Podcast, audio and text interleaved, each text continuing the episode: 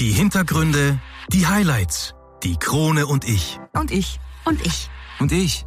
Und ich. Kronenzeitung. Bereits mit elf Jahren spielte er im österreichischen Nationalteam, mit 13 der erste Titel und mit 18 konnte er sich Vize-Europameister nennen. Eine steile Karriere als Tischtennisprofi legte Dominik Plattner bereits hin, obwohl Tischtennis eigentlich nicht die erste Wahl war.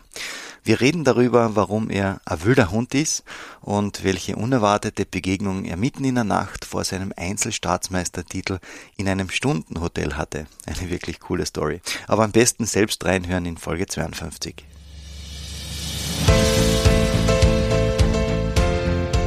Einwürfe. Der erste Sportpodcast der Kärntner Krone. Die Audioplattform für Leistungssport, Vereinssport, Breitensport und Gesundheitssport. Ein Podcast zum Mitreden, zum Zuhören, zum Nachmachen.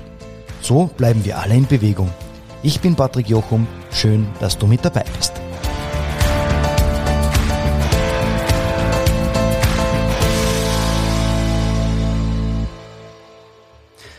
Folge 52 und wir beschäftigen uns mit dem Tischtennis. Eine Sportart, die wahrscheinlich jeder schon einmal in seinem Leben ausprobiert hat. Viele vielleicht als Urlaubsbeschäftigung oder bei der einen oder anderen Garagenparty. Mein heutiger Gast betreibt diesen Sport schon fast sein ganzes Leben lang professionell und auf einem absolut hohen Niveau. Er ist der gebürtige Villacher, Ex-Nationalteamtrainer und aktueller Tischtennisprofi Dominik Plattner. Hallo Dominik, schön, dass du heute die Zeit gefunden hast. Lieber Patrick, danke vielmals äh, für die Einladung, auch natürlich an das ganze Krone-Team. Und ich freue mich jetzt schon riesig, euch und die Leute da draußen zu unterhalten. Sehr, sehr gerne. Und dann hätte ich gesagt, starten wir einfach rein in die Thematik. Dominik, wenn ich persönlich das Wort Tischtennis höre, dann verbinde ich das Ganze mit dem Begriff äh, Sonne, Wörthersee, vielleicht das eine oder andere Mal mit der Garageneinfahrt und viel Lärm bei Freunden und natürlich einem großen Namen, nämlich Werner Schlager. Und auch du hast eine großartige Bilanz aufzuweisen, denn du konntest bereits 230 Siege einfahren. Wann und warum hast du mit dem Tischtennis angefangen?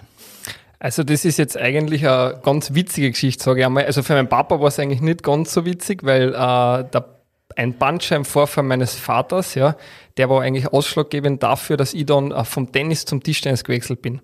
Es war so, dass ich ähm, damals am Anfang nur Tennis gespielt habe und da war ich wirklich gerade am Weg, sage ich einmal, ähm, ja, auch so eine Leistungskarriere einzuschlagen. Hab damals eben auch das Glück gehabt, dass ich einen Trainer in Villach gehabt hat, der an der ehemaligen Nick Politäris Schule eben unterrichtet hat. Der ist aufgrund seiner Liebe damals nach Villach gezogen, ein Amerikaner, der Paul, werde ich nie vergessen.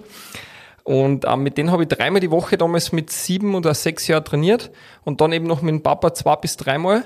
Und dann aber eines Tages ist leider ein Bandscheibenvorfall eben gekommen, äh, uns dazwischen gekommen, der Tenniskarriere sozusagen. Oh ja, wobei im Nachhinein, da muss ich sagen, äh, war es dann eigentlich eh, sage ich einmal, äh, ja, unverhofft kommt oft, sagt man nicht. Und ähm, ja, dann hat mir der Papa, nachdem er früher selber äh, Kärntnermeister im Doppel war, im Tischtennis, ja, mhm. hat er mir mal zum SC Völkendorf vielleicht damals mitgenommen in die Halle und das ist mit Bandscheibenvorfall damals auch gegangen, dass er mir einfach nur den Ball einmal zugespielt hat, gell, von der Platte, von der anderen Seite der Platte und ähm, ja, und dann beim ersten Mal sogar schon ähm, hat er mich ganz schwer aus der Halle damals rausgebracht. Gell? Da war ich circa acht Jahre alt. Also ich muss sagen, das ist eigentlich in der heutigen Zeit relativ spät, weil die meisten fangen von den Besseren sogar mit sechs an oder fünf Jahren schon, gell? Und was natürlich absolut top ist für die, für die äh, Bewegungsschulung bezüglich des Tischtennis. Vielleicht war es nicht schlecht, dass ich vorher eben ein bisschen einen anderen Sport gemacht habe, Tennis. Und ähm, ja, so ist es aber dazu gekommen, dass ich dann eben äh, zum Tischtennis gekommen bin. Und ab dem achten Lebensjahr sozusagen hat's mich dann gebockt und mit dem neunten Lebensjahr habe ich noch das Glück gehabt, dass ich einen ehemaligen Weltklasse-Spieler und dann Trainer, den Edward Wetzko aus Slowenien, vorher wo er noch aktiv war als Spieler, als Trainer gekriegt habe. Das heißt, ich habe eigentlich von nahezu der Picke auf das ja zum Glück perfekt eingelernt bekommen. Ich komme jetzt neu zu, diesem, mhm. zu dieser Sportart. Äh, wird so kurz und knackig gesagt, was wären da die einfachsten Regeln? Also ich habe mir einmal sagen lassen, rechts aufschlagen und der Ball muss links detonieren, richtig? Die Regel hat es eigentlich nie gegeben. Ich kann da nur sagen, du hast eventuell gehört, eine Doppelregel, ja. Aha, also okay. Also wenn wir Doppel spielen, ist nicht ganz so wie im Tennis, aber ja, wir müssen von der rechten Diagonale in die rechte Diagonale vom Gegner aufschlagen, das ist korrekt, aber der Unterschied zum Tennis ist, wir dürfen nicht jeder den Ball so oft wie möglich hintereinander berühren. Wir müssen wirklich abwechselnd den Ball spielen. Das macht es schwierig und auf dem kleinen Raum eben. Ähm, ganz einfache Regeln würde ich sagen, 15 Zentimeter aufwerfen, den Ball, das ist wichtig. Aha. Aus dem offenen Handteller eigentlich, wenn man es korrekt sagen will, nahezu senkrecht. Ich hoffe, dass das dann jeder mhm, versteht. Ja. Ähm, dann, ähm, was noch ganz wichtig ist, den Ball darf man mit keinem Körperteil verdecken. Das heißt mit der Schulter, so wie früher, das mhm. war bis Anfang der 20, äh, des 20. Jahrhunderts erlaubt, dass man den Ball verdecken hat dürfen. Jetzt darf man das eben nicht mehr. Man muss zu jeder Zeit sichtbar sein für den Gegner. Ja, und sonst ähm, bis 11 eben geht der Satz. Bei 10, ab 10, 10 ist normal dann zwei Punkte Unterschied. Sonst alle zwei Punkte Servicewechsel, alle sechs Punkte ist Handdurchpause. Jetzt haben wir eh schon die meisten Regeln erklärt. Wie viele Sätze muss ich gewinnen, damit ich das Match gewinne? Unterschiedlich, aber in der österreichischen Liga und bei vielen internationalen Jugendturniere sind es Best of Five, das heißt drei Gewinnsätze. Und ähm, dann bei den Erwachsenen und größere internationale Turniere ist Best of Seven vier Gewinnsätze. Hm, sehr interessant. Zurück zu dir und deinen Anfängen. Ähm, mit elf Jahren bist du dann bereits äh, Nationalteammitglied geworden. Ähm, wie schafft man das, so schnell groß zu werden? Hat das äh, etwas äh, mit deinem damaligen Trainer zu tun gehabt? Also definitiv. Also ich muss sagen, also mein erster Dank gilt einmal natürlich mein Papa und auch den Helmut Gittler vom SC Völkner Villach. Das ist äh, ein Urgestein. Ich hoffe, er verzeiht mir diesen Ausdruck. ähm, ich habe ihn heute auch in der Trainingshalle eben gesehen. Er hat seine zwei Spieler abgeholt aus Villach, also er ist noch immer mit dem Herzen dabei. Aber klar, dann kann man sagen, nahezu alles in meiner weiteren Karriere, muss man offen und ehrlich sagen, habe ich den Edward Wetzka aus Slowenien zu verdanken.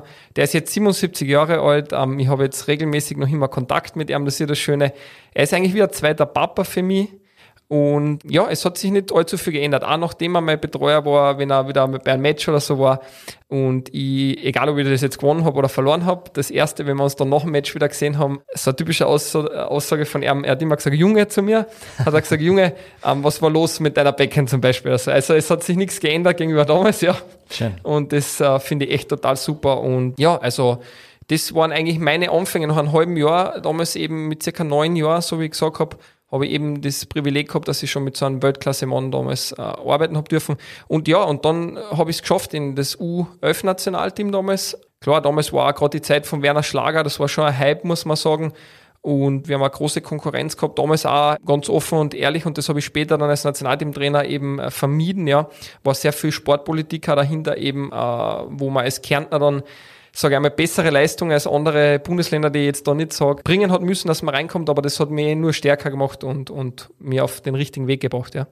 Ab der Saison 2006 hast du dann äh, in der ersten Bundesliga mitgespielt. Zuerst eine Saison lang bei UTTC Zeltweg und dann ab 2007 bis August letzten Jahres bei SBG Walters-Wels.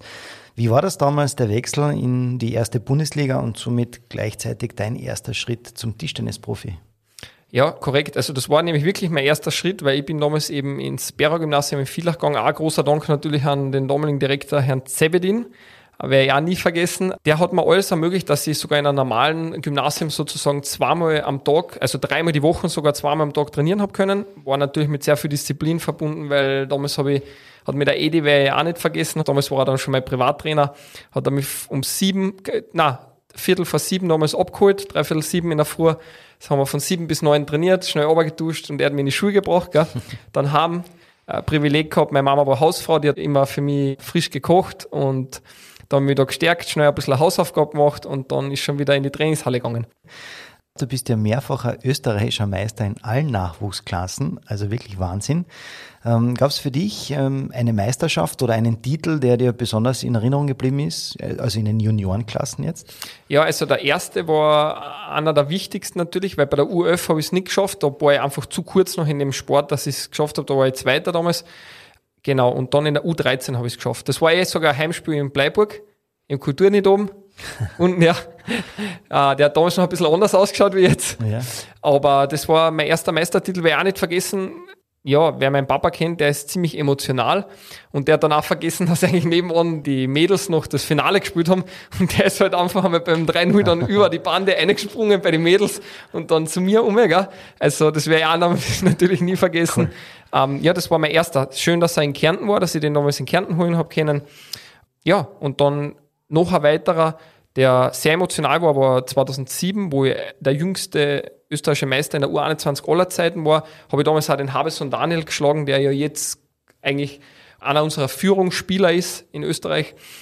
Der war damals auch schon in der Champions League tätig, äh, der war damals eh genau 20 Jahre, hat schon einige Europaklasse-Leute in der allgemeinen Klasse geschlagen und da habe ich das dann geschafft, dass ich ihm schlag und im Finale drauf dann unseren jetzigen Vizepräsident Sport vom österreichischen Tischtennisverband und, und damaligen Spieler von mir aus dem Nationalteam, den Stefan Fegal. Da habe ich das nochmal draufgelegt und dann habe ich ein bisschen so einen, einen Filmriss, aber ich habe nur die Fotos gesehen, okay, ich war dann, äh, bin auf dem Tisch oben gestanden und dann irgendwann ist der Edi gekommen und hat mir umarmt. Und damals ist mein Papa leider im Sterben gelegen, weil äh, in, an, in einer Privatklinik damals hat er das Kontrastmittel leider bei einer routineuntermäßigen Untersuchung von der Bauchspeicheldrüse nicht, nicht vertragen war keine leichte Zeit für ihn. Er hat geschaut, dass es mir eben nicht weitergeht, weil da, wo es rausgekommen ist, das war eineinhalb Wochen vorher, da war ich gerade bei einem Turnier in Spanien, da hat er sich am Tag circa 24 Mal übergeben müssen und hat eigentlich wirklich schon, ja, äh, wie soll ich sagen, auch das Licht im Tunnel leider gesehen, hat er mir erzählt, gell? Ähm, er hat alles, alle Kräfte zusammengenommen, dass er damals mit mir noch telefonieren hat können, gell? also, äh, und danach ist halt wieder drei, vier Mal hochgekommen, so dass ich es halt nicht gemerkt habe. Das hat er noch irgendwie geschafft, die drei, vier Minuten. Gell? Mhm. Und, und das war genau damals in der Zeit und dann passierte noch in der Zeit auch ein anderer großer Titel, über den wir wahrscheinlich jetzt dann auch reden werden. ja, U18 Vize-Europameistertitel im Doppel. Korrekt, ähm, ja. Kannst du dich noch an das Finale in Bratislava erinnern? Ja, sehr gut. Eigentlich an alle Runden. Äh, war auch total kurios, weil ähm, damals ist es eigentlich nur dazu gekommen, zu dem Doppel, weil unser Nationalteam stark geblieben ist. Dann später ein Trainerkollege von mir, der Ben Yadong, weil eigentlich der Trainer von meinem Doppelpartner, der ist Ungar und oder war damals Ungar, so muss ich sagen. Ähm, und der, der wollte immer, dass er mit einem Ungarn zusammenspielt und er hätte eigentlich Erfahrung gehabt aber wir haben immer gesagt, in Österreich, wir probieren eigentlich, dass wir zusammenspielen, weil das auch ein größerer Erfolg natürlich ist, wenn das zwei Österreicher schaffen. Das haben dann vorher nur Schlager Jindrak dann geschafft, eben, die ja auch eben, ja, dann später eines der besten Doppel, wenn nicht das beste Doppel eine Zeit lang der Welt waren. Und ähm, ja, und so ist das zustande gekommen. Dann bei der Jugend-EM war ein Vorfall von meinem äh, Doppelpartner in der Mannschaft der war sehr trainingseifrig und damals sein Trainer, sowie auch mein Trainer, der Edi, die waren an meiner Einspielhalle immer dabei.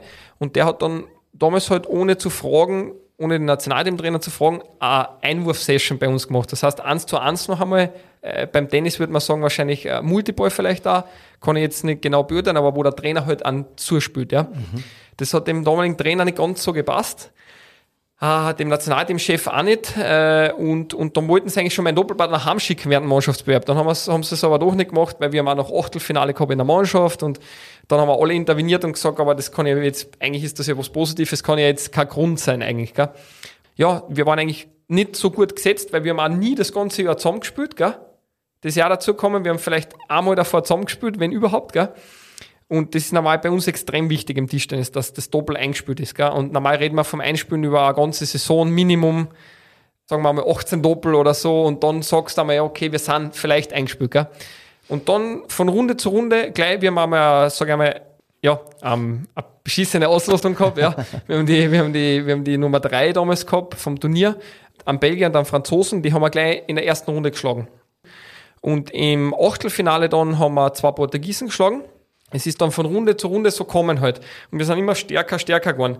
Ich werde aber auch nicht vergessen, damals ähm, hat ja unser Nationalteam Verantwortlicher immer gesagt, sie haben ja an uns geglaubt und so, ja. Und ich meine, das möchte ich jetzt gar nicht anzweifeln, aber, aber wir haben dann auch immer gehört, dass eigentlich schon einmal ausgecheckt wurde im Hotel, gell. Und dann haben wir halt immer wieder einchecken müssen, gell. Ähm, aber ja, sind sie halt wahrscheinlich nur auf Nummer sicher damals halt gegangen und haben gesagt, okay, wir können ja eh noch immer verlängern, gell war ja eh ökonomisch gesehen eher eine gute Lösung. Und dann, äh, ja, und dann, und dann ist das von Runde zu Runde so kommen. Und, und im Viertelfinale dann haben, waren wir auf einmal die Favoriten. Da war dann eine dänische Paarung und das waren zwei Linkshänder. Und das ist ganz selten, dass man gegen zwei Linkshänder spielt. Wir haben vorher nie gegen zwei Linkshänder. Die beste Doppelpaarung normal sagt man bei uns ist links und rechts, weil dann kannst du den ganzen Tisch mit zwei Vorhandbälle und aggressiv abdecken. Ja okay, auf einmal spielst du gegen zwei Linkshänder, aber was ganz Interessantes und okay, wir, die noch nicht, wir noch nie, wir waren noch nie in einem Viertelfinale gemeinsam halt, ja, bei einer Jugendeuropameisterschaft und dann haben wir geführt 20, 10, 9.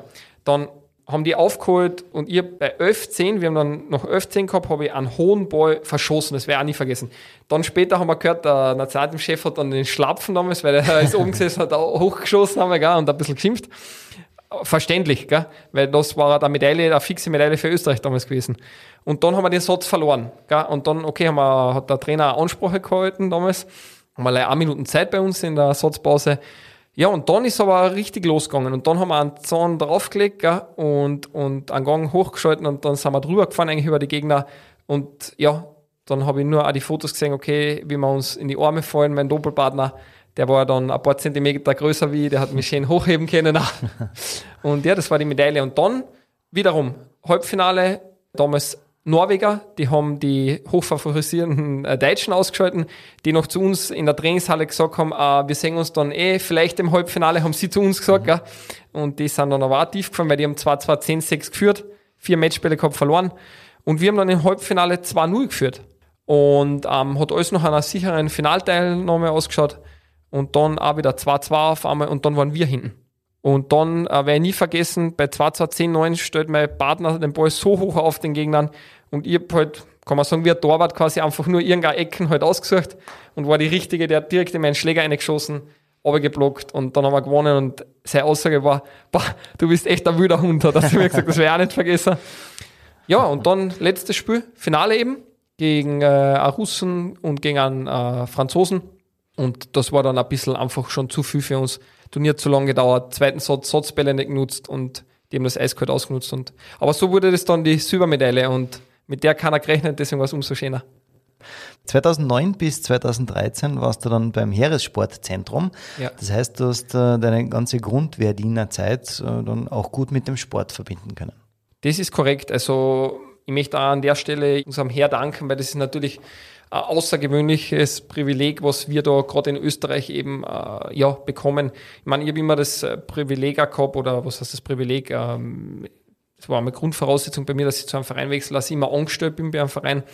Ja, trotzdem, ich meine, das war natürlich klasse, dass du jetzt zu deinem Vereinsgehalt noch ähm, äh, und zu deinen Sponsorgelder dann das Bundesheer auch noch gekriegt hast gell, und eben diese, diese Sicherheit sozusagen einmal für ein Jahr. Und dann musst du natürlich immer beweisen, ja, eine ganz tolle Geschichte. Wir haben eben diese fünf Wochen Grundausbildung damals gehabt in der, in der Grazer Kirchner Kaserne, weil ich auch nicht vergessen, war eine ganz tolle Zeit. Schwarzelsee ist zum, also auf jeden Fall auch zum Empfehlen, gell, für alle Zuhörer da. und dann, ja, nach dieser Zeit eben äh, ging es in das HLSZ 2 war das damals, meines Wissens, wenn ich mich jetzt nicht täusche. 2 und 3 wurde dann zusammengelegt in die Südstadt, aber wir waren eh das ehemalige Blattgasse eigentlich in Wien, die Tischtennisspieler.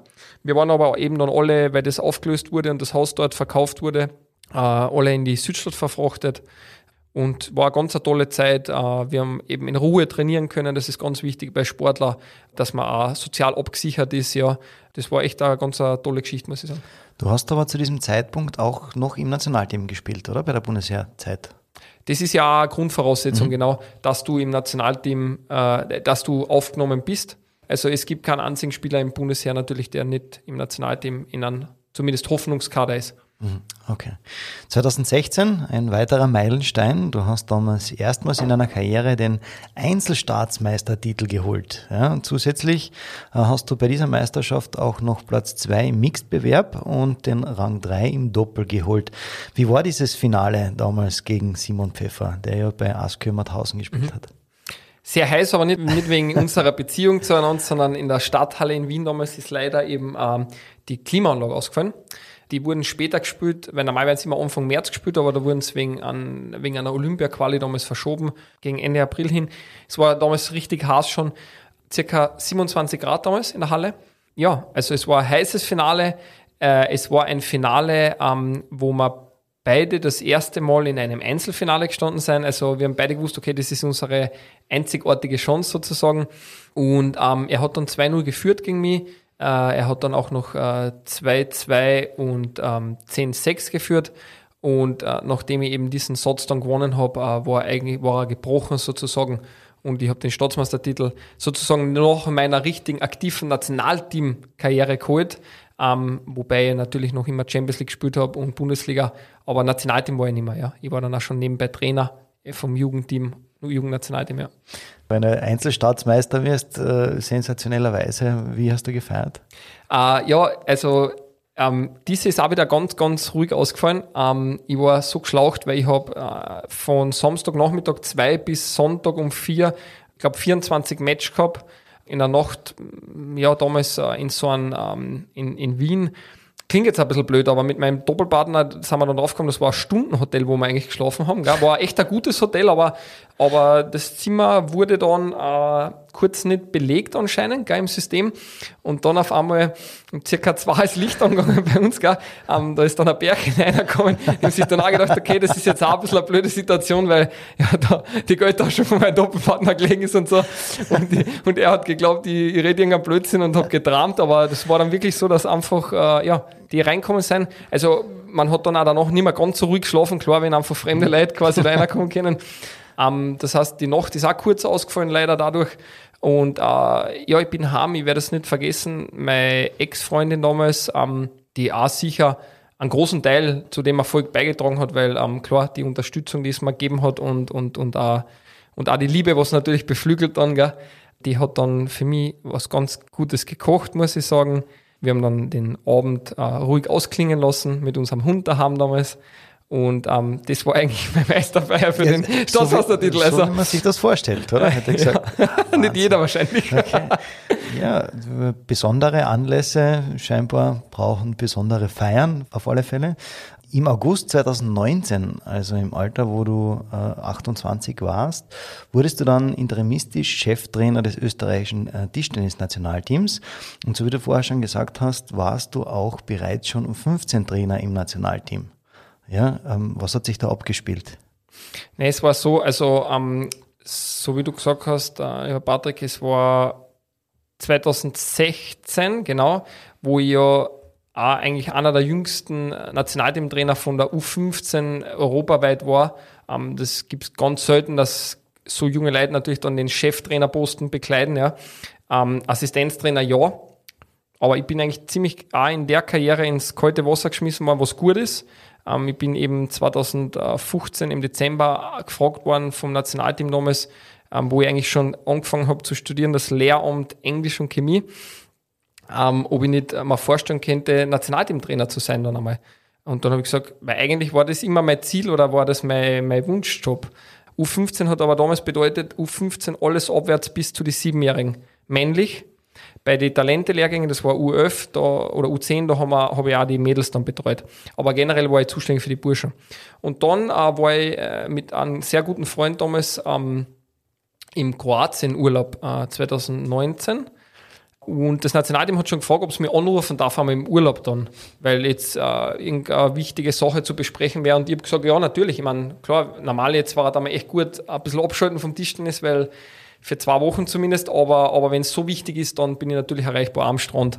Dann kriege ich den Anruf und dann sagt der damalige Sportdirektor, der Karl Lindrak, eben eh der ehemalige Doppel-Spezialist und Weltklasse-Spieler, ob ich mir vorstellen könnte, das Herrenteam zu übernehmen, die allgemeine Klasse. Das waren meine ehemaligen Teamkollegen und einer von denen war dann jünger wie äh, der Rest war älter wie ich. Dann war ich auf einmal von heute auf morgen der jüngste ja, oder einer der jüngsten, ja. Einen Engländer gibt es noch, der in meinem Alter war der jüngste, kann man sagen, Cheftrainer weltweit eigentlich. Von die führenden Nationen, so muss man sagen. Okay, es war interimistisch, aber er wurde damals von den Spielern auch gewünscht. Also die Spieler sind mit der Bitte herangetreten, dass eben äh, mir dann quasi als Trainer kriegen. Ja, und die Zusammenarbeit hat echt super funktioniert. Die Spieler wollten es dann auch weiterhin haben. Ich wollte eigentlich auch bleiben. Viele Leute im Verband auch. Äh, für manche war ich wahrscheinlich ein Dorn im Auge, weil ich halt kein Ja-Sager bin. Das ist nicht so angenehm dann. Aber das Ganze schon immer mit Niveau angehe. Ja, und dann haben sich aber immer wieder Deadlines, die eigentlich anders ausgemacht wurden, damals äh, hinausgezögert.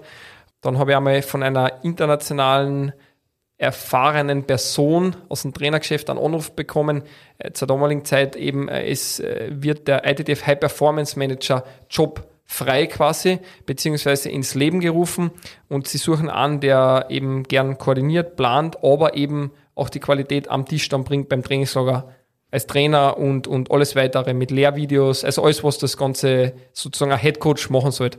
Und ob ich mir das nicht vorstellen könnte. Und dann habe ich gesagt, ja, ähm, natürlich auch was Interessantes, aber ich wollte damals auf Olympia hin, natürlich Tokio, ähm, sowieso auch beim Nationalteam bleiben und dann auch noch länger, weil ich einfach, äh, so wie man jetzt sieht, halt dem österreichischen Sport helfen will. Ja.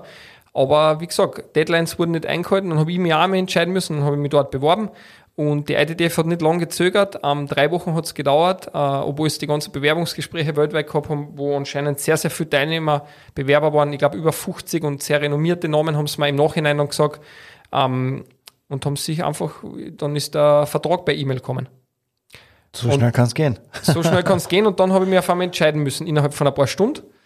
Und ähm, ja, dann war die Entscheidung eigentlich relativ leicht, weil, okay, klar, ich habe jetzt auch nicht immer dann warten können, klar ja, und dann ist es die ITTF geworden. Ja, einerseits mit einem weinenden Auge natürlich, weil eben die Zusammenarbeit mit den Spielern war echt klasse und, und jetzt auch, wenn wir uns heute sagen, auch wenn die Zeit kurz war, aber wir freuen uns drüber und reden über die alten Geschichten und sind, sage ich einmal, sogar mit einem oder anderen Spieler engere Freundschaften dann entstanden. Gerade im Nachhinein, wenn, wenn das sozusagen das professionelle Verhältnis aufgelöst wurde und man wurde enger verschweißt. Aber andererseits natürlich äh, das lachende Auge war, das hat wahrscheinlich, oder nicht wahrscheinlich, sondern sicher noch kein Österreicher so weit hochgeschafft in Weltverband in so eine wichtige Position. Auch in meinem Alter, das mich genommen haben, das hat gezeigt vom Vertrauen in mich und in meine Qualität. Und ja, so ist es dann zur ITTF gekommen, ja. Oh, sehr coole Story. Bevor wir zu Teil 2 kommen, machen wir aber noch einmal einen Schritt zurück. Wenn jetzt jemand Tischtennis ausprobieren möchte, bei welchen Kärntner Vereinen kann man sich da melden? Oder gebe ich da einfach deine Telefonnummer weiter und du koordinierst das Ganze? okay, wir können das dann später wirklich so machen, ähm, dass man meine E-Mail-Adresse dann weitergibt. Ja? Sehr gerne. Und die mhm. können äh, wirklich die Leute da draußen, egal ob jetzt jung oder alt, wirklich ganz egal, können mir dann anschreiben. Ich kann dann auch das eben an gewisse Stelle im KTTV dann weitervermitteln. Natürlich sollte eben die E-Mail-Anfrage, wo ich hoffe, zu hoch sein, damit ich ja dann doch meinen Aufgaben als Landesverbtrainer und, und Cheftrainer des Zentrums in Klagenfurt nachkommen kann. Ja, also von den Vereinen her würde ich sagen, ganz, ganz hoch oben natürlich von den Adressen, ohne dass ich jetzt hoffentlich an Verein eben Unrecht tue oder vergiss, ist natürlich die Landesregierung in Klagenfurt. Ähm, dann eben eh mein ehemaliger Verein ST Völkner Villach. Dann haben wir natürlich auch noch den TTC Karin Fairwinds äh, Villacher, wo eben der Werner Feuerabend und, und seine Frau, die Bettina Feuerabend, da ganz hervorragende Arbeit leisten. Dann haben wir eben ähm, DSG Felden. Ähm, das ist der Herbert Kofler, eben der auch ganz eine tolle Arbeit leistet. Wenn wir dann ein bisschen äh, wieder in Osten weiterschauen, dann haben wir ähm, eben den Verein Heiligengraber Gemeinschaft, der ist eben dort bei, bei Bleiburg, wo der Herr Juvan Franz ist, äh, der sich da sehr engagiert. Und dann gehen wir nochmal zurück ein bisschen Richtung Westen, da sind es dann äh, die Vereine, sagen wir wieder aus Villach, ähm, äh, Landskron, Landskron war er da. Und ein bisschen weiter im Westen haben wir dann noch Seeboden Spital, wo ich sage, okay, da wird regelmäßig Jugendarbeit betrieben. Genau, und dann gibt es eben noch ähm, äh, den TTC St. Paul eben ähm, mit dem Günther Stauber. Und äh, da wird auch eine hervorragende äh, Nachwuchsarbeit betrieben. Die bringen immer wieder über die Jahrzehnte dann äh, Spieler raus, die für den Kärntner Kader natürlich wertvoll sein. Und äh, ja, last but not least, ähm, Wolfsberg war natürlich immer eine Adresse, also das eher alles gegen Osten hin natürlich. Und ähm, Völkermarkt zum Beispiel. Aber ich glaube, einmal bei den Adressen ist man ganz gut aufgehoben. Ah, sehr gut verstreut über das ganze Land. Ja, Teil 2 ist noch ausständig. Das Ganze wie gewohnt nach einer kurzen Pause. Also dranbleiben. Es lohnt sich. Zurück mit Teil 2 und meinem Gast, dem Profi-Tischtennisspieler Dominik Plattner. Dominik, mit 23 Jahren hast du dann schon den Instruktor angefangen, also die Instruktorausbildung, äh, obwohl du selbst sehr aktiv unterwegs warst. Hast du damals schon gewusst, dass du auch Trainer werden möchtest? Ja, das war eben äh, diese Zeit, wo ich gesagt okay, das kann nie schaden. A, natürlich auch, das kann jeden jüngeren Spieler, äh, da rede ich jetzt nicht von der U18 unbedingt, aber dann so ab der U21 empfehlen, äh, so eine Instruktorausbildung zu machen. Ähm, allein schon die ganze wertvollen Informationen, was man da vermittelt kriegt in der, in der Sportwissenschaft und auch einfach einmal ein bisschen die Sportart aus einem anderen Blickwinkel zu sehen, okay, warum hat der Trainer vielleicht das so gemacht oder wie sind die Vorangehensweisen, ähm, versteht man dann auch einige Sachen natürlich aus der Trainingslehre klar besser, ja, und ähm, ja, das war echt eine tolle Zeit, habe ich auch sehr viel mitnehmen können für meine jetzige Trainerkarriere. Du bist äh, seit Jänner diesen Jahres externer Experte als Coach bei den ITTF High Performance und Hopes Camps. Das ist das jetzt richtig ausgesprochen. Aber Korrekt, ja. Ja, bitte erklär uns einmal, was das genau ist und was da deine genaue Funktion ist.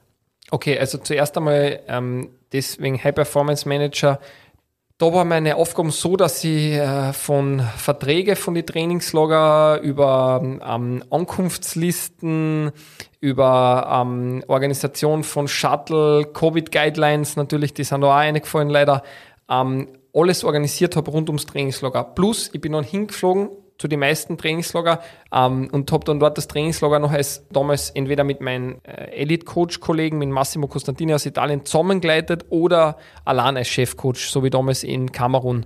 Eine weitere Aufgabe war dann auch Lehrvideos äh, zu schneiden, damals rauszusuchen, die einzelnen Punkte, Skripten zu schreiben, Webinare zu veranstalten ja, das waren die Aufgaben, sage ich einmal, vom Büro aus dann äh, über Guidelines drüber schauen, okay, wie kann man gewisse Förderungen noch einmal verbessern sozusagen, Trainingspläne für die Spieler weltweit, äh, Scholarship, Stipendien ähm, vergeben, äh, die betreuen dann, ähm, ihre äh, Trainer betreuen, äh, das Hopes-Programm, wie du schon angesprochen hast, wo alles auf Corona leider über die Kontinente, wo normal immer auf die Kontinente schon selektiert wurde und wir einfach dann zusammengefasst haben. Da haben wir müssen damals mit meinem Elite-Coach-Kollegen alle zwei Wochen, Montag und Dienstag, den ganzen Tag über eben die einzelnen Kontinente äh, selektieren über Video drei, vier Tage vorher, bis eine Woche vorher, habe ich ihnen die, die Übungen geschickt, was wir spielen werden. Sie haben sich schon vorbereiten können auf das. Und dann habe ich ihnen die ganzen Links verschickt und so. Und das ist halt bei 226 damals, jetzt sind es 227 Nationen, der größte Verband weltweit in der Hinsicht. Äh, ja, ist auch eine Heidenaufgabe natürlich, wenn dann pro Nation sich vier Spieler nennen dürfen. Zwei Mädchen, zwei Burschen. Und so haben wir dann weltweit ähm, die besten Spieler für die Hopes selektiert. Und jetzt eben äh, bin ich damals äh, im Ende Dezember von meinem High Performance äh, Manager äh, zurückgetreten. Ja, ich hätte noch Vertrag gehabt. Ähm, und äh, ja, die ITTF, ähm, die Chefin, die Polona Cehovin, äh, Slowenin auch, die hat das natürlich sehr schade gefunden. Aber sie hat auch gewusst, okay, ich will wieder mehr und mehr in der Halle sein. Gell? Und gerade weil eben, wo ich Zeit IDF gewechselt habe, alles äh, dann so richtig Laptop-orientiert war, gerade in den ersten Monaten. Äh, ja, Artikel haben wir auch geschrieben, äh, eben über Sportpsychologie habe ich geschrieben oder äh, alte Matches aufleben lassen, Match-Analysen, auch von Werner Schlager damals, das Finale gegen Josi Juk. Und die hat aber auch gewusst, okay, ähm, und auch mein Kollege, ich will wieder noch mehr und mehr in die Halle. Sie hat dann gleich eine Lösung gesucht, wie es mich weiter behalten kann im Team. Gell? Und das war eben, okay, äh, ich wäre Kärntner Landestrainer, Cheftrainer vom Zentrum da, bin aber dankenswerterweise auch vom Kärntner Verband dann für ein paar Trainingslager im Jahr äh, durch unseren Präsidenten Hubert Dubronik äh, und unserem äh, Sportobmann ähm, vom Vorstand, den Herrn Gottfried Neubauer, die auch hat ganz, ganz tolle ehrenamtliche Arbeit leisten, eben ziehe den Hut vor ihnen, freigestellt sozusagen. Das heißt, mein erstes wird dann in Linz eben sein, jetzt dann Ende April, Anfang Mai. Und äh, das wird so ein High-Performance-Trainingslager sein. Das High-Performance-Trainingslager schaut so aus, da werden weltweit ähm, vor einem Turnier die besten Spieler äh, aus gewissen Altersklassen eben nominiert. Das schickt man an die Verbände aus, die melden sich und dann probiert man immer vom Land auch dort natürlich das dann so, dass die auch da involviert sein, die besten Spieler und dann veranstaltet man dort eben so ein Trainingslager. War damals aber auch äh, vor der Olympia-Quali äh, sogar in der allgemeinen Klasse, also die ältesten Spieler waren damals 40er bei den High-Performance-Trainingscamps, geht aber runter bis eben die Hopes dann, wo wir teilweise dann sieben, achtjährige aus Australien dabei gehabt haben. Also da war alles dabei, alle Kontinente, alle Spielstärken, alle Spielstile, Kulturen, Esskulturen, war sehr vielseitig, muss ich sagen, ja. Ja, und das ist, das ist eben sozusagen äh, der Alltag von einem High-Performance-Manager oder später dann eines externen Experten. Wahnsinn. Bei den vielen Aufgaben als Trainer und Experte hast du dann überhaupt noch für dich selbst Zeit, dass du irgendwann einmal spielst? Ja, also damals wurde es äh, echt eng, muss ich sagen. Also ich habe dann noch äh, das ein oder andere Training dann abhalten können äh, und auch noch für die Bundesliga, sage ich einmal, mit meinem damaligen Niveau, das habe ich dann natürlich äh, weiter halten können, zum Glück auch dank meines Trainers Edi Wetschko damals, der mir meiner Meinung nach eine ganz eine gute, solide Technik beigebracht hat und dann habe ich das eben halten können. Aber so richtig viel Zeit war damals nicht mehr für mich. Ne? Verständlicherweise. Ja. Dein aktueller Verein ist der SV St. Urban. Ähm, wie bist du überhaupt zu dem Verein gekommen und welche Funktion oder jetzt muss man eigentlich sagen Funktionen hast du denn im Verein?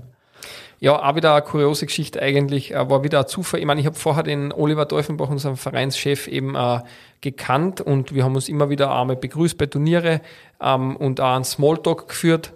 Aber das war's dann eigentlich schon und ich bin ein sehr loyaler Mensch und habe eben Wels immer die Treue gehalten, auch wenn ich aus Angebote aus dem Ausland gehabt habe. Bin dann runtergefahren zu meiner damaligen Chefin, zur Polona Tschechowin wieder nach Slowenien, weil sie mir Anfang Jänner 2020, bevor ich zur ITDF gekommen bin, ein bisschen das System vorgestellt hat, die einzigen Programme, wie läuft da so ein Alltag ab, wie läuft generell das System im Team ab. Und ähm, dann haben wir gesagt, okay, wir treffen uns einmal in Leibach. Bin ich runtergefahren, weil damals habe ich noch in Schwächer gewohnt bin dann am Wochenende da geblieben und habe trainieren müssen, weil das nächste Wochenende habe ich Bundesliga gehabt. So, jetzt war ich einmal ein Wochenende in Kärnten seit langem. Okay, äh, welche Adresse ist dann für Bundesliga, haben wir gedacht, für ein Training angemessen? Dann wurde es eben SV St. Urban, der damals in der zweiten Bundesliga gespielt hat, war die beste Adresse damals. Und so ist auch äh, Zusammenarbeit damals entstanden und auch Freundschaft und eben ähm, dann wurde auch dann schön langsam drüber geredet, ob ich nicht eben bei ihnen spielen möchte. Und äh, der Oliver Teufenbach, der Vereinschef, war dann stark dahinter. Und ja, kann man sagen, eineinhalb Jahre später hat es dann geklappt, dass ich im Dress, mit dem ich jetzt da sitze, einlaufe. Jetzt nur Spieler oder hast du jetzt noch auch andere Funktionen im Verein? Ja, es ist eine Spieler-Trainer-Funktion sozusagen. Ich habe dann auch im Sommer quasi die Trainingspläne für unsere Mannschaft geschrieben und äh, bei den Matches betreue ich dann halt so gut wie möglich eben dann meine Teamkollegen und gebe meine Expertise auch dann, sage ich einmal, ab was dann eben äh, Spielertransfers und so weiter eben betrifft. Der SV St. Urban war 2020 als einziger Kärntner Verein in der ersten Tischtennis-Bundesliga. Wegen dir? äh, naja, jetzt muss man offen und ehrlich sagen, sie haben den Aufstieg damals ohne mich geschafft. Mhm. Das schon. Ich würde aber einmal sagen, dass wir uns da vorne etabliert haben. Natürlich, glaube ich, trage ich einen großen Teil dazu bei. Aber es ist im Endeffekt dann die geschlossene Teamleistung. Das muss man ganz offen und ehrlich sagen. Also, Dominik Platten allein würde jetzt nichts helfen. Gell? Wie sieht deine kommende Saison für dich aus? Ähm, was sind deine Ziele als Spieler und als Trainer? Es hängt jetzt stark davon ab, wie dann wirklich die Mannschaft schlussendlich ausschaut. Aber meiner Meinung nach, es werden wieder so wie heuer eben die Top 4, sage ich einmal, angepeilt. Sagen wir Top 5, ja, weil es ist jetzt die Liga stärker geworden und es ist fast kein Unterschied, wie man der Tabellen sieht, zwischen dem zweiten und dem fünften von den Punkten her. Aber wie gesagt, hängt stark davon ab. Aber Top 5 ist mit jedem Team auf jeden Fall, mit jeder Aufstellung das Ziel.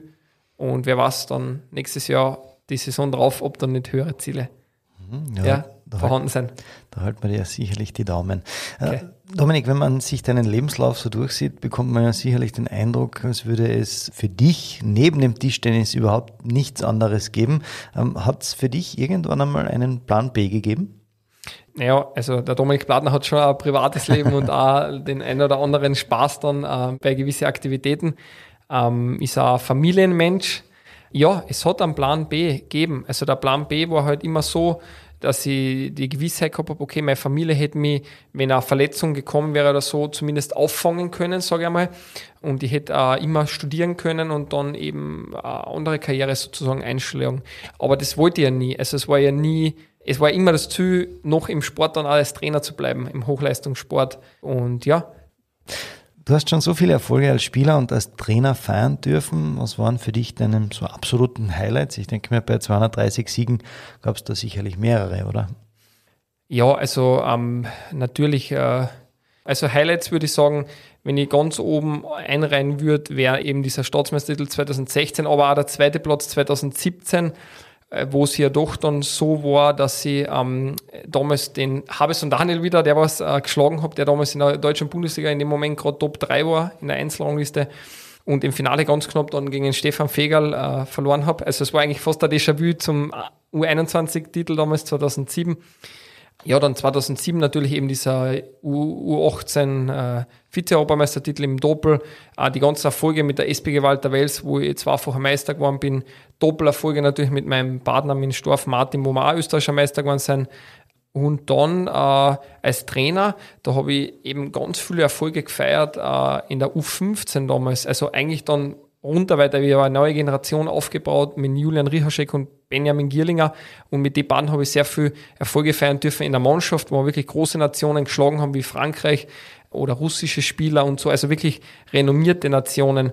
Und gerade mit Julian Richaschek auch dann im Einzel damals äh, da ein Turniersieg damals in Linz, einen dritten Platz in Ungarn bei den Open. Also es war echt eine, eine ganz eine klasse Geschichte. Bei den Herren dann, damals da, äh, in diese paar Monate war es dann der, das Viertelfinale mit der Mannschaft bei der Team-EM in, in, in Nord in Frankreich und natürlich äh, der Team-World Cup, das, dass wir da dabei sein haben können in Tokio in der Olympiahalle. Das war schon eine klasse Geschichte. Viele, viele sportliche Highlights. Gibt es dann vielleicht irgendwelche privaten Highlights, die für dich prägend waren, wenn man sich oder wo man sich dann gern zurückerinnert? Ja, ich meine, äh, natürlich, äh, klar, also über die, über die Jahre äh, lernt man dann natürlich ganz viel Bekannte, sage ich jetzt dazu, weil Freunde gibt es ja wirklich nur eine Handvoll, sage ich im Leben, aber Bekannte kennen äh, weltweit und das ist natürlich auch was ganz, ganz Tolles. Und dann, äh, ja, natürlich die ganzen Momente, was, man, was ich erleben habe dürfen, eben mit meinen Eltern und mit Edi Wetschko und dann immer wieder auch äh, Familien, die, die dann in unser Leben gestoßen sind, ähm, Gerade in letzter Zeit auch sehr viele schöne Momente gehabt äh, mit der Familie Leber aus Villach. Ähm, ja, also das sind alles natürlich tolle Momente. Würdest du irgendwas in deinem Leben vielleicht einmal anders machen? Ähm, ja, also ich glaube, das äh, würden die meisten von uns äh, über die Jahre dann mit den Erfahrungen. Aber gerade in jungen Jahren würde ich vielleicht manche Sachen ein bisschen dann äh, lockerer angehen. Aber im Großen und Ganzen würde ich äh, meiner Meinung nach das wieder alles so machen, weil ich glaube, ich habe nicht allzu viel falsch gemacht. Wir sind schon am Ende von Teil 2 angelangt und wie immer fehlt noch Teil 3 mit meiner Lieblingskategorie. Also dranbleiben, es lohnt sich.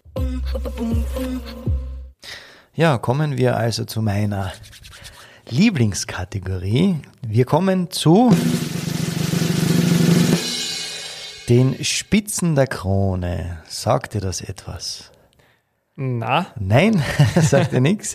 Dann äh, darf ich dich kurz aufklären. Und zwar, ich darf einen Satz anfangen und du vollendest diesen bitte und vielleicht mit einer kurzen Begründung dazu. Okay. Okay? Bist du bereit? Ja. Wunderbar. Ich bin lieber Trainer oder Spieler, weil. Trainer, weil äh, man dann den anderen eben in gewissen Momenten weiterhelfen kann und ähm, weil man dann äh, in gewissen Situationen ein bisschen weniger den Stress hat, beziehungsweise einen anderen Stress. Mhm. Ich bevorzuge die rote oder die schwarze Seite beim Service mit meinem Schläger. Die rote, weil äh, ich die meisten Service mit meiner Vorhand serviere und das ist im Moment die rote Seite. Ah, okay. Sport ist für mich. Sport ist für mich ein ganz, ganz großer Teil meines Lebens und äh, Lebenselixier. Das würde ich gern als Schlagzeile in der Kronenzeitung über mich lesen. Das ist jetzt eine ganz eine gute Frage, ja. ähm, natürlich etwas Positives, ja. Ja. Und ähm, das wäre äh, bei der Kärntner Krone auf alle Fälle ähm, äh, Dominik Plattner schaffte es, einen neuen Tischtennis-Star herauszubringen. Okay. Hast du auch schon einen Namen, der da irgendwo hervorschwebt? Na, da möchte ich mir jetzt ein bisschen bedeckt halten. Okay. Alles klar. Und das möchte ich den Einwürfe-Zuhörern noch sagen. Ja, natürlich zuerst einmal äh, möchte ich euch sagen, äh, bleibt immer dran am Sport. Schaut, dass ihr, wenn ihr jetzt zum Beispiel Eltern seid, dass ihr eure Kinder eben dazu, wenn sie selber nicht die Motivation haben, motiviert, das an Sport betreiben. Solltet ihr in Vereine tätig sein, äh, ich ziehe einen Hut vor euch, vor allem vor Ehrenamtliche, die das alles wirklich in ihrer Freizeit eben machen. Solltet ihr erfolgreiche Trainer, Sportler sein, bleibt dran, arbeitet hart an euch selber, schaut auf euch selber. Es bringt nichts über andere äh, herum zu urteilen und so weiter, sondern an die eigenen Stärken und Schwächen arbeiten. Und natürlich möchte ich mich ganz herzlich äh, eben bedanken beim, äh, ja, bei Kärntensport natürlich, beim Kärntner Tischtennisverband, ähm, dass ich natürlich auch äh, die Möglichkeit kriege, eben äh, mein Können unter Beweis zu stellen. Ja, bei meinen jetzigen und ehemaligen Arbeitgeber natürlich auch beim, bei der ITTF äh, vorne, vorweg natürlich die Chefin Polona Cehowin. Bei meinem ehemaligen Nationalteam möchte ich mich natürlich bedanken beim österreichischen Tischtennisverband. Bei allen möglichen Sponsoren, bei meinem äh, damaligen Verein, langjährigen Verein, 14 Jahre SPG Walter Wels, beim äh, Präsidenten von Bernhard Hummer, der da immer äh, wahnsinnig gute Arbeit und leistet da wahnsinnig gute Arbeit, beim Obmann, dem Gerhard Demelbauer, bei meinem jetzigen Verein, Ewe St. Urban, ähm, natürlich äh, allen voran äh, der Oliver Teufenbach, eben bei meiner Mannschaft natürlich beim Robi Teufenbach und äh, Zvetko Dillen. Ähm, ich möchte mich natürlich auch bei allen meinen äh, Wegbegleiter bedanken, die jetzt natürlich nicht alle aufzählen kann, aber natürlich einer der ganz großen ist der Edward Wetschko, mein damaliger Privattrainer, der mich sehr geprägt hat. Auch natürlich seine Partnerin, die Lea, die immer dann auch für mich da war. Also es waren wie Ersatzeltern sozusagen für mich. Ich möchte mich auch bedanken bei einem äh, ehemaligen Teamkollegen, den Scholpete aus Serbien, der immer äh, für mich da ist oder da war und der mir sehr viel im Tischtennis, im Doppel vor allem beigebracht hat, beziehungsweise wir haben uns gegenseitig sozusagen, klingt ein bisschen blöd, war befruchtet äh, und immer äh, gepusht. Ähm, ja, ich möchte mich auch bei meinem äh, Studiengangleiter, beim Goran Munivrana, bedanken, der eben damals äh, in, in, in Split mein, mein Studium eben äh, total toll organisiert hat, äh, was ja eine Wahnsinnsleistung ist, wenn es weltweit eben ist. Ich möchte mich dann natürlich auch bei die engen Freunde der Familie bedanken. Und ja, und da möchte ich mich natürlich äh, beim, so wie ich schon zuerst erwähnt habe, Kerner Tischtennisverband bedanken, jetzt im Namen namentlich äh, beim Hubert Dubronik, eben beim, beim Präsidenten, beim Gottfried Neubauer, beim Sportobmann und bei meinen ganzen Trainerkollegen, die natürlich äh, eine gute Arbeit leisten und äh, wo ich auf eine gute weitere zukünftige Kooperation hoffe und an der stark Arbeit, weil nur so funktioniert es dann, dass ich auch die Spieler im Kader kriege, im Kärntner Kader. Und last but not least möchte ich mich dann bei meinen Eltern bedanken, die natürlich immer in, in jeder Lebenssituation für mich da sein oder da waren. Ähm, äh, sie haben immer gesagt, ich war eigentlich oder bin ein angenehmer Sohn. Äh, ich habe ihnen wenig bis gar keine Probleme eigentlich verursacht. Gell. Ähm, sie sind da eben gar nicht rot dabei geworden oder die Nosen ist auch nicht gewachsen. Also äh, sie haben es ja mit vollem Ernst gesagt. Ja, aber trotzdem ist es natürlich nicht leicht gewesen für, für Eltern, die eigentlich, sage ich mal, zwei Jahrzehnte ihres Lebens sozusagen, sage ich jetzt einmal, obwohl sie es gern gemacht haben, natürlich aber aufgeben haben und mit mir weltweit herumgereist sein, alles getan haben, dass ich auch meine Karriere ähm, verwirklichen kann. Und äh, ganz großer Dank an meine Mama, die Doris, und mein, mein Papa, den Günther. Äh, auch an meine Großeltern, zwei leben noch davon. Ähm, natürlich, die, die sind und waren immer alle für mich da. Ja. Und danke auch an das Krone-Team für die Einladung. Mich sehr gefreut. Ist eine sehr schöne Zeit mit euch da. Danke dir, lieber Dominik. Und das waren wirklich schöne Schlussworte. Danke für so ein tolles Gespräch. Danke, Vermess. Ja, so schnell geht eine weitere Folge von Einwürfe vorbei. Nicht vergessen, wie immer den Podcast zu abonnieren. Und wenn ihr einen Vorschlag habt für eine Sportart, die ihr gerne bei uns im Podcast hören möchtet, dann her damit. Ihr findet mich auf Facebook, auf Instagram und könnt mir gerne eine Nachricht schicken. Ja, schön, dass ihr auch heute wieder mit dabei wart. Bis zum nächsten Mal. Wir hören uns.